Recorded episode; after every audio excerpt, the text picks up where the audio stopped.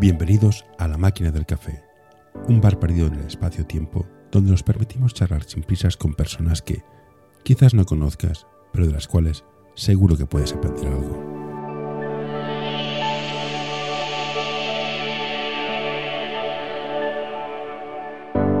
Hoy tenemos con nosotros a Iván Martínez. Hola Iván, gracias por acceder a venir a entrevistarte conmigo. Si no me equivoco, estás en el CB Castelldefels. Sí, llevo vinculado, llevo estoy toda mi vida vinculado al baloncesto, ¿vale? Y desde el año 2000, 2005 empiezo a entrar en la estructura técnica del CB Castelldefels entrenando equipos de base eh, y ya en el año 2012 empiezo a subir responsabilidades a nivel de primer equipo, porque mi trabajo me impedía poder seguir entrenando a chavales que era, que era lo que, me, lo que realmente me gusta. Pues a mí como que me interesa es el tema de, formación. Ahora ya estás como director deportivo, creo que es. ¿Cómo mira el director deportivo, que supongo que está por encima del director técnico, la cantera? Porque para mí es fundamental, ya sea ese equipo grande o pequeño. Y el ejemplo te lo pongo eh, en el Barcelona, que sí, que son muy buenos, pero algún Joan, algún Pep, ¿quién hay de cantera? ¿Cómo cuidas la cantera? Ayuda a mantener este podcast en anorta.com barra colaborar.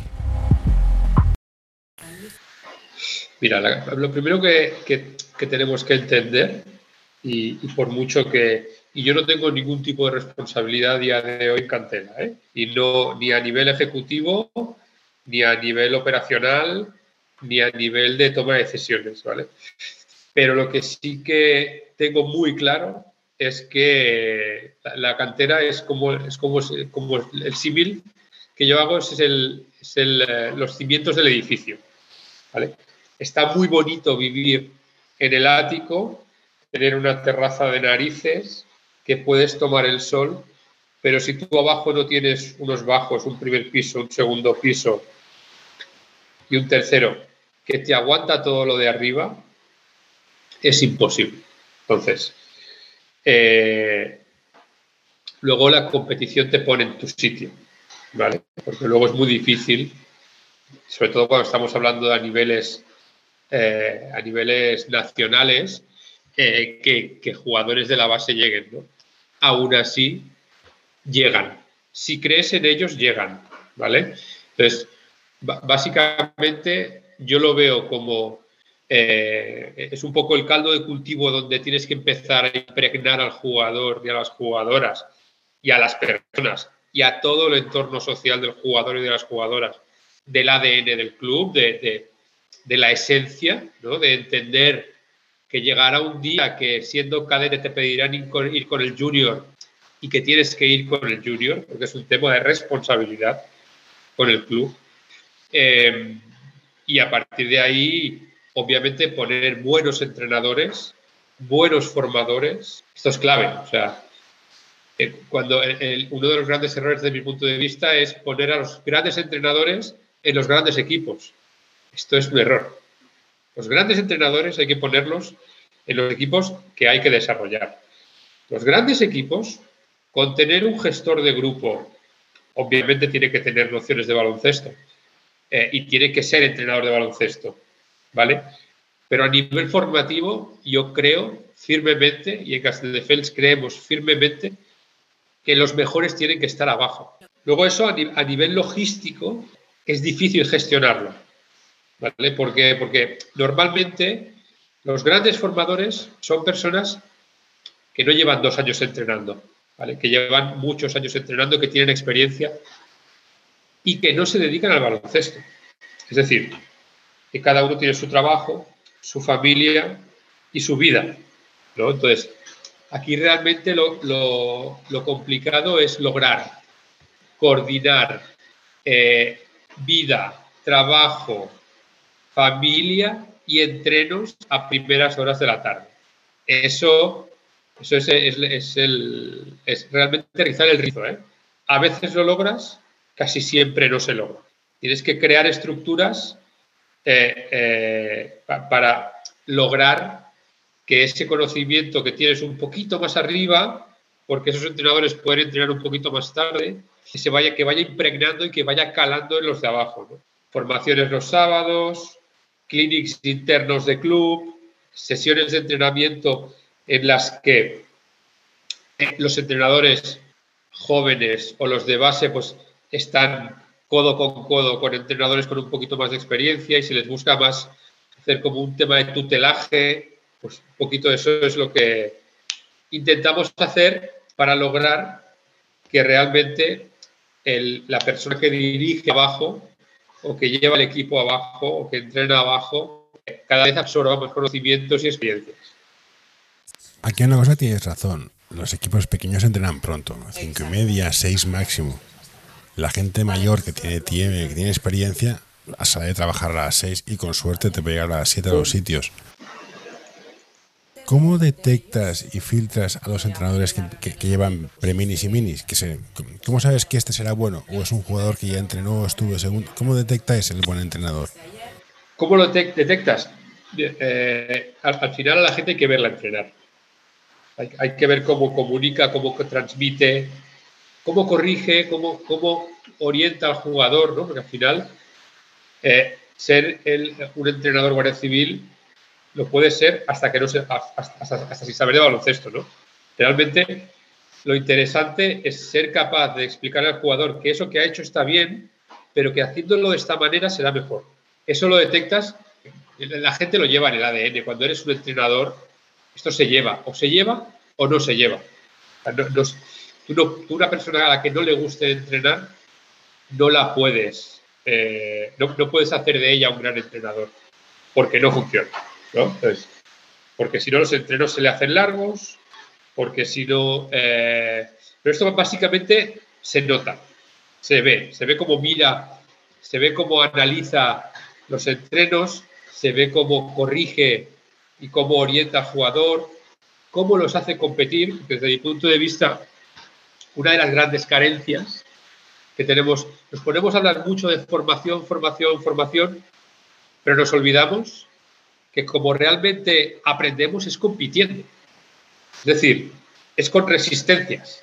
Eh, como realmente mejoramos es con dificultades. Al final, un 1 contra 0 te aporta, bueno, detalle técnico, el, botar más alto el balón, botarlo más bajo, el salir con la pierna más abierta o más cerrada, el abrir más el codo o cerrarlo. Pero realmente donde tú vas a desarrollar tus recursos para defenderte del otro es la competencia. Entonces, estos entrenadores son capaces de meterlo todo en el mismo paquete. Es decir, corrigen el gesto técnico mientras compite el jugador contra otro jugador delante. Entonces, esto realmente, a mí que me gusta la formación, hay auténticos espectáculos en pistas de mini básquet. hay entrenadores que son absolutamente espectaculares. y, es más espectacular el entrenador que, los jugadores, ¿no? Y no, por, menospreciar a los jugadores, porque pueden ser mejores jugadores, tener más calidad o tener menos. Es por cómo lo vive y por cómo transmite el entrenador. Es la metodología. ¿Y tú que has sido jugador, entrenador y padre? ¿Qué recomendarías a los padres de niños que os apuntaran a deporte y por qué específicamente a básquet? ¿Qué es lo que les aporta o qué te aportó a ti o qué les aporta a tus hijos el hacer deporte? Deporte sí, rotundo, siempre, cuanto antes mejor, ¿vale? Porque es, para mí es uno de los grandes, y más en la sociedad que vivimos de prisas y tal, es uno de los grandes oasis en los que cada uno eh, eh, encuentra el placer, ¿vale? Incluso cuando no te gusta, llegas a encontrarlo. Deporte sí y deporte de equipo también, sobre todo en las fases de desarrollo, ¿vale? Yo, al final empecé jugando a baloncesto, seguí jugando a baloncesto hasta los 24 años, luego dejé de jugar porque empecé a viajar por trabajo y años más tarde me puse a correr. Y es cierto que para mí el correr fue muy importante y me aportó muchas cosas que todavía hoy en día uso en mi día a día, tanto a nivel eh, profesional como a nivel personal. ¿vale? Incluso en la educación de mis tres hijos, lo uso, ¿vale? Esos valores. Pero esos valores tienen sentido porque yo antes pasé por un equipo. Y en el equipo es donde realmente entiendes eh, que en la vida y que en el mundo no todo tiene que depender de ti siempre, ni que todo depende de ti siempre. Entonces, entiendes que muchas veces para meter la canasta tienes que darle el valor al compañero. Y esto, según qué edades, es muy complicado, porque queremos anotar. O sea, porque el, y además el jugador que tiene habilidad para anotar quiere anotar más. ¿no? Cuando tú logras explicar y transmitir a un jugador que sí, tú te podías tirar, pero hostia, tu compañero estaba mejor colocado que tú y con más ventaja, y ese jugador le da el balón, solo cuesta una vez, porque el placer que te supone darle una canasta medio hecha a un compañero es mayor que el placer que supone meter tú la canasta. Entonces, esa generosidad es la que, es lo que te decía, estos formadores son capaces de transmitir, celebrar más una asistencia que una canasta. Esto es fantástico. Esto lo he visto y celebrar más y, ver cómo un jugador le da un pase de canasta a otro y celebra más ese pase de canasta que su propia canasta. A mí esto me parece fantástico. es algo increíble. Sobre este tema en concreto de los niños y la formación y los padres, hablé con un pedagogo que decía que hasta los 12 había que ir con mucho cuidado a la hora de, plantear juegos de competición. Yo estoy a favor de competir porque creía que había un problema con los algunos entrenadores que creen que van a llegar a la CB y buscan ganar a cualquier precio y algunos padres que están muy pasados de vuelta y en vez de decir, ¿qué tal? ¿Te has divertido, hijo mío? Es cuántos puntos has metido, tenías que haber tirado más. ¿Cómo lo gestiona esto un padre? ¿Y cómo vamos a enseñar a un padre que, que sí, que quieres mucho a tu hijo, que sí, que me parece muy bien, pero de aquí para adentro es mío, no te metas, cállate, solo aplaude. Déjalo tranquilo, aplaude y punto. Y ni insultes al árbitro ni al contrario ni a tu hijo. ¿Cómo enseñamos esto para que el niño pueda crecer sin miedo mirando la grada en plan, es que mi padre me dice que tire? Bueno, eh, esto también hay que educarlo. Igual que hay que educar a los jugadores, también hay que educar a los padres. Y y yo reconozco, ¿eh? yo he sido jugador, he sido entrenador, soy padre, y en la primera fase de padre desde la grada, uff, me costaba controlarme, porque al final yo, creo que es, un problema de tomar distancia, ¿no? Y entender que es tu hijo el que está compitiendo, no tú.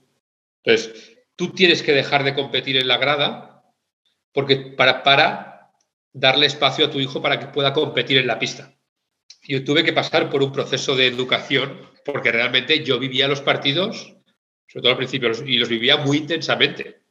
O sea, muy intensamente que yo estaba en la grada y estaba nervioso, ¿no? En lugar de ir a decir, hostia, que me lo voy a pasar bien viendo a Alex jugar, estaba atacado. O sea, estaba más nervioso que cuando jugaba, por supuesto, y al nivel de cuando corría, competía y competía para ganar. Entonces, estaba en la grada y estaba histérico. Entonces, e, esto me impedía poder disfrutar del partido, porque para mí era una angustia.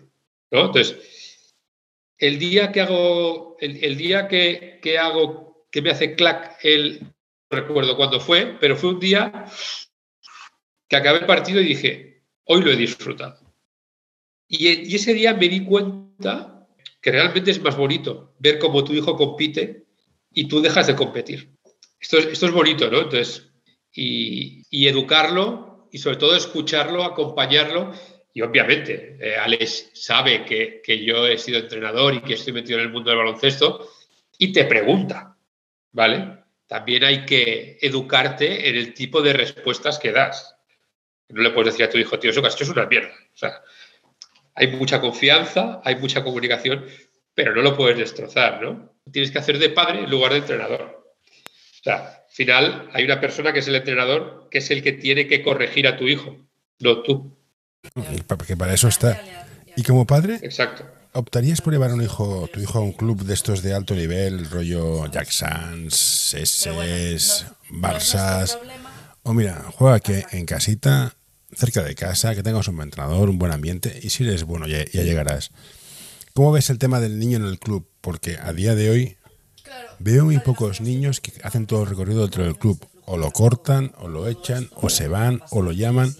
Jugadores de club que cada vez veo menos. En todas las categorías y todos los niveles. Me parece como, como curioso. Hoy quiero recomendarte este podcast.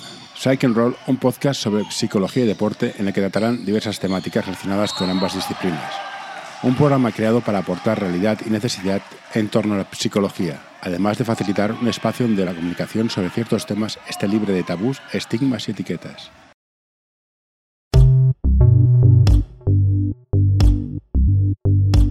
L'Associació Catalana d'Entrenadors i Entrenadores de Bàsquet dona suport a iniciatives que, com aquest podcast, treballen per millorar la formació, suport, acompanyament i promoció dels entrenadors i entrenadores de bàsquet. Vine a conèixer-nos a acep.es. Som com tu.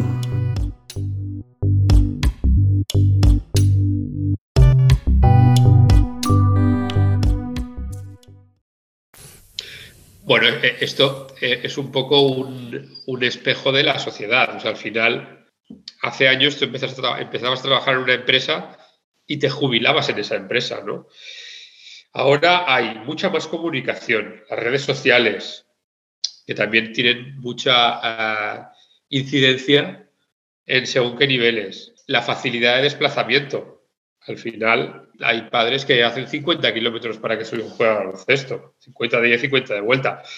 Si tu trabajo te lo permite, tu situación económica te lo permite y tu logística familiar te lo permite, pues oye, a mí no me parece mal que un jugador que tenga el nivel juegue en un equipo de alta competición.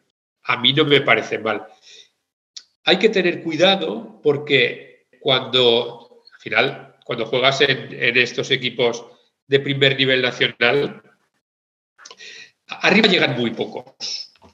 ¿Vale? Es decir, eh, en Barça, Peña, Madrid y tal, arriba llegan muy pocos. Entonces, esto hay que saberlo. Hay que decírselo al niño. Hay que decírselo al niño. O sea que, que Juanes Núñez no hay demasiados. ¿Vale? Que, Felipe Reyes no hay demasiados. Al final tú miras los equipos ACB y ¿cuántos llegan? Realmente vi una cifra un día, parece que llegaba uno de cada 15.000 o algo así. A mí me dijeron uno de 25.000, pero el dato que me parece más flipante es el mejor jugador de la minicopa endesa. ¿Cuántos han llegado? Dos. Sí, es que eh, eh, entonces, yo creo que como padres, eh, cuando tu hijo está en un equipo de, máxima competición, tu papel obviamente es disfrutar, es llevarlo, es acompañarlo y tal. Pero sobre todo, sobre todo, sobre todo, el día que lo corten es orientarlo, prepararlo y sobre todo, yo siempre hablo de juguetes rotos, porque, y, y lamentablemente he visto muchos y muy cerca, chicos que han estado hasta infantil, cadete, incluso junior, en equipos de máximo nivel, equipos ACB, cuando los cortan son incapaces de seguir, ya no digo jugando a baloncesto, jugando a baloncesto sí, son incapaces de seguir compitiendo a baloncesto. Entonces, la calidad la tienen y se van a jugar a un Le Plata o a un Liga EVA o eh, a un Copa Cataluña y son incapaces de competir porque les pasan por encima. Porque al final, el placer para este chico, y, seguramente porque los padres lo vivían así, era llevar la camiseta del Barça, de la Peña, del Madrid, de quien sea. No era jugar al máximo nivel, ¿no? Entonces, a cualquier padre nos gustaría que nuestro hijo, yo, yo que me, he tragado mini copas, 10 o 12 ediciones, full time, todos los partidos. A mí me, hubiese encantado que mi hijo hubiese jugado a la minicopa. Me hubiese encantado. Pero, porque, porque además eh, yo creo que sobre todo para ellos es algo es especial, ¿no? Pero eh, tiene que haber sitio para todo, ¿no? y tienes que saber que tu hijo disfrute. Igual que el que juega la minicopa, pero si está jugando en nivel C, tiene que disfrutar igual. esto, es un tema interesante. Tengo, tengo, he hablado con gente que ha jugado en la Peña, hasta Junior, Y me decía, yo he disfrutado de experiencias que tú no habrás visto nunca, pero la presión era tan grande que disfrutar, disfrutar del ambiente era muy complicado. En cambio, yo he jugado en Pachanga, he jugado en escolar toda mi vida, y lo que me he llegado a reír yo era increíble, y yo me fui con un grupo de amigos. Ellos se iban con uno como máximo, porque tu rival era el compañero de al lado. No sé cómo ves esta situación, si es exagerada o se da. Mm. No, no, esta situación es así. Eh, eh, yo, como jugador era bastante mediocre. Yo llegué a jugar, yo estuve jugando en segunda catalana, en Almeda, muchos años. Pero el equipo éramos los amigos. Y acabamos el entreno del viernes y nos íbamos a cenar. Y jugábamos un fin de semana el, sábado por la tarde en Lérida y, y nos quedábamos luego a cenar y a tomar unas copas y nos quedábamos a dormir allí jugar de esa manera te permite, obviamente te permite, pides muchas experiencias que nunca vas a ver, pero te permite tener eh, otro tipo de experiencias más vitales, ¿no? Menos deportivas y más vitales. Diferentes. Que, por eso digo, quiero, quiero que los padres entiendan que no pasa nada por no llegar a ser jugador ACB. Que en este viaje hay muchas paradas y muy interesantes todas ellas. Que a veces nos perdemos en plan, quiero llegar, no, el viaje que tienes, aunque no vayas esa dirección, es igualmente intenso y valioso. Y a veces no sé cómo transmitírselo a los padres. En plan, No hace falta jugar en, en una Almeda, porque a lo mejor si tu hija se va a una Almeda, será la jugadora número 10. Y en este equipo de Pachanga es la jugadora número 3. al, final, al final hay que buscar el equilibrio. Y hay que buscar el equilibrio entre lo que quiere el niño, lo que soporta el niño o la niña, lo que quiere el niño, lo que soporta el niño o la niña a nivel emocional y luego lo que la familia puede asumir. Ya, ya no hablo a nivel económico, hablo a nivel logístico. O sea, porque un hijo juegue no tiene que estar toda la familia detrás y el resto de hermanos no puede hacer nada. ¿No? Entonces, hay que ponerlo todo en contexto. Porque si, es que si no, al final es cuando todo se destartala y cuando se pierde completamente la ilusión. No, aquí tienes razón. Y aquí te voy a hacer dos. Voy a, introducir un tema tonto. Es el nivel mental. ¿Estamos cuidando a los niños? Esto de métela, gana, vamos a. Cuidamos el nivel mental. Y segunda, yo soy muy. A mí la NBA cada vez me gusta menos. Tengo la sensación que entrenamos fundamentos para parar un tren. pero no saben jugar en pista. ¿Cómo lo ves esto de, no, no, sabe hacer 24.000 cosas? Es que no sabe ni cuándo hacerlas, ni para qué sirven, y has hecho 20.000 cambios en un metro cuadrado y no te has movido. Y encima fallas y te deprimes y, te hundes en la miseria y, no pasa nada. ¿Eso lo estamos cuidando? Eh, eh, me voy otra vez al, perfil de formador que queremos en nuestros clubes. El perfil de formador que queremos en nuestros clubes es básicamente ese. Yo no quiero que hagas dos ochos en una baldosa si esos dos ochos que has hecho a velocidad del rayo, que ni se ha visto el balón, no te han servido para nada.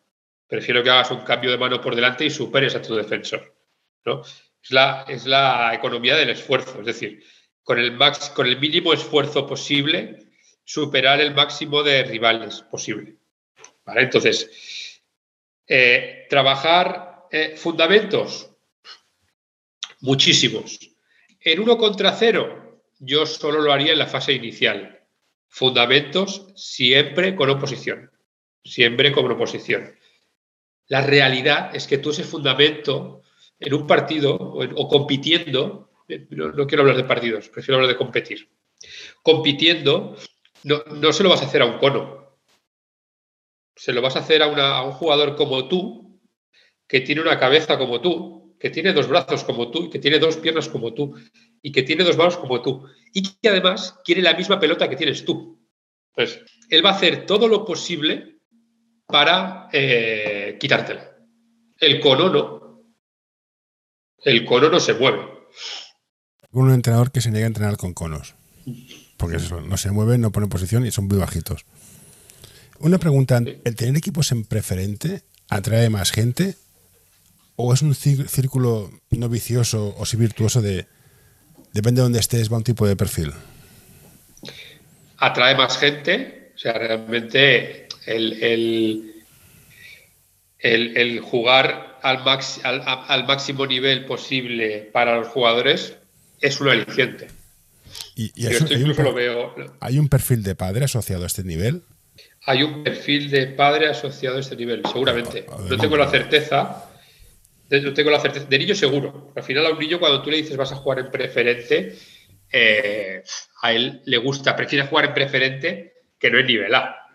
¿Vale? Aunque juegue menos, aunque lo pase peor y aunque le, estén dando, eh, ganen tres partidos al año, ¿no? Quiere jugar en preferente. Eh, que la categoría es un aliciente, sí, seguro. O sea, eh, yo desde mi punto de vista de deportivo del, de Castelldefels, de Liga EVA, yo ficho jugadores de categorías inferiores porque estoy en Liga EVA. Porque esos jugadores podrían perfectamente jugar en un equipo de una categoría inferior eh, y que a nivel de, dietas de desplazamiento le puedan dar más dinero. Fichan conmigo porque estoy en Liga EVA o con nosotros porque estamos en Liga EVA y porque saben el perfil de entrenador que tenemos, el perfil de equipo que tenemos y cómo pensamos. Y que todo eso lo acabamos metiendo en una cesta que es el señor A del 9A Castelldefels. ¿no? Que son los valores, el perfil, todas esas, esas, cosas. Y ya por último, que nos quedan cinco minutos, es la temporada que viene, ¿cómo ves a Leva? El año pasado quedasteis muy arriba, ¿vale la pena subir a Le Plata? ¿O estáis ahí y os va bien? ¿Cuál es el objetivo? El, el objetivo es subir. Es, caro, el, objetivo es carísimo. El, objetivo es subir. Entonces, eh, el año pasado esperábamos estar arriba, sí, ¿Esperábamos ganar la liga? No. ¿Vale? Eh, ¿esperábamos, ¿Esperábamos poder llegar a cruces para la fase final de ascenso? Sí. ¿Esperábamos llegar a la fase final de ascenso? No. Entonces, eh, el año pasado se conjugaron muchas cosas, sobre todo la química del equipo, eh, que hizo que, lo que tenía que salir bien salió bien. Y el día que teníamos que estar bien, estuvimos bien. Tuvimos un, partido que fue el que hizo un poco que fue donde tocamos fondo y que fue perder en casa con el Barberá, que iba por la cola de la clasificación, eh, y que realmente perdimos, no porque fueran mejores que nosotros, sino porque realmente no, luchamos. Entonces, ahí sí que fue cuando hablamos con los jugadores y dijimos, chicos, esto no es nuestro equipo. Entonces, nuestro equipo es el que gana de 20 y sigue defendiendo. Que pierde de 20 y sigue defendiendo. Y que empieza a defender en el minuto 0 y acaba en el minuto 40. Y que empieza a animar en el minuto 0 y acaba en el minuto 40. Y es un poco el, llevar a la pista todos los valores que las personas que dirigimos el Castelldefels tenemos a nivel personal. No, no rendirte nunca, eh, seguir, luchar por lo que quieres. Hostia, yo quiero esto, pero sé que si voy de camino recto, eh, me voy a tropezar tres veces. Pues quizá tengo que hacer cuatro giros para llegar a mi objetivo, ¿no? Eh, y este es un poco, un poco lo que sucedió el año pasado, ¿no? El equipo, un grupo humano absolutamente extraordinario, capitaneado por Raúl Martínez, un pedazo de entrenador, un pedazo de persona y un pedazo de gestor de grupo, eh, y que al final, entre todos ellos, pues llevaron al club a, hasta donde nunca antes habíamos estado, ¿no? Incluso a ganar la liga eh, aquí en, el grupo C, ¿no? Entonces, eh, para el año que viene, bueno, hemos, hay, parte del equipo que hemos renovado parte del equipo, entrenador es nuevo, que es José María Planas, que es una persona que curiosamente viene de la formación.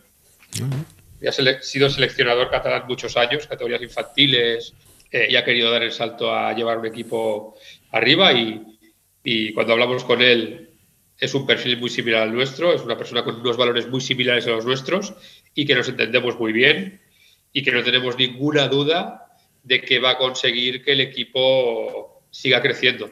Hemos fichado jugadores muy jóvenes, jugadores que tienen ganas de crecer. Para mí el objetivo es que el año que viene haya dos, tres jugadores que menos fiche un Le Plata. esto para mí sería fantástico, ¿vale? Esto, esto para mí que, querría decir que hemos hecho bien el trabajo. Eh, y obviamente, si tenemos oportunidad de subir, vamos a ir a por ello. Perfecto. Pues, Iván, muchas gracias. Ahora voy a parar de grabar y luego te comentaré cuatro cosas. Gracias por todo y que te vaya bien. Gracias, José. Un abrazo.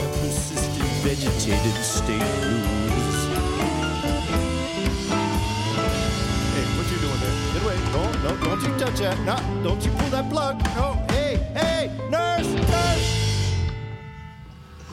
All right, I'm done.